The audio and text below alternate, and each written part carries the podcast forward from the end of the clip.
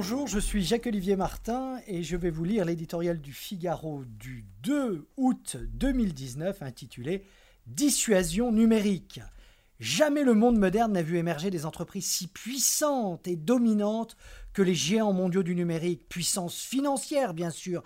Apple a dégagé l'an dernier l'équivalent des deux tiers des profits des 40 plus grandes sociétés françaises cotées, mais aussi politique et sociale. Facebook ou Twitter ne sont-ils pas en mesure de faire l'opinion, de peser sur une élection comme ce fut le cas lors de la dernière présidentielle américaine?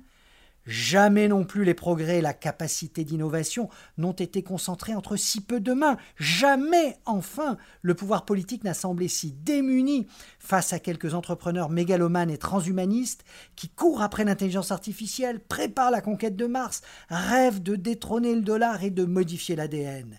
Il a fallu l'affaire Cambridge Analytica pour que les dirigeants occidentaux se décident vraiment à affronter les GAFA sans trop savoir que faire ni comment s'y prendre. Après tout, ces entreprises n'ont rien volé. Leur seul crime est d'innover plus et mieux que d'autres.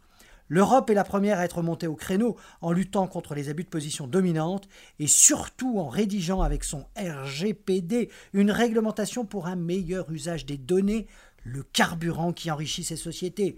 Outre-Atlantique, la puissance des géants des nouvelles technologies, sujet désormais politique chez les républicains comme chez les démocrates, est dans le viseur de la justice qui a ouvert des enquêtes pouvant mener au démantèlement. Une telle décision affaiblirait certes les GAFA, mais changerait-elle durablement la donne? Ce n'est pas certain. Avec le numérique, les empires se créent et a fortiori se reconstituent en quelques années. Briser les rois du numérique, c'est aussi prendre le risque pour la première puissance mondiale de se laisser distancer par la Chine dans l'Internet, les réseaux et surtout l'intelligence artificielle, une arme économique, scientifique et politique potentiellement redoutable.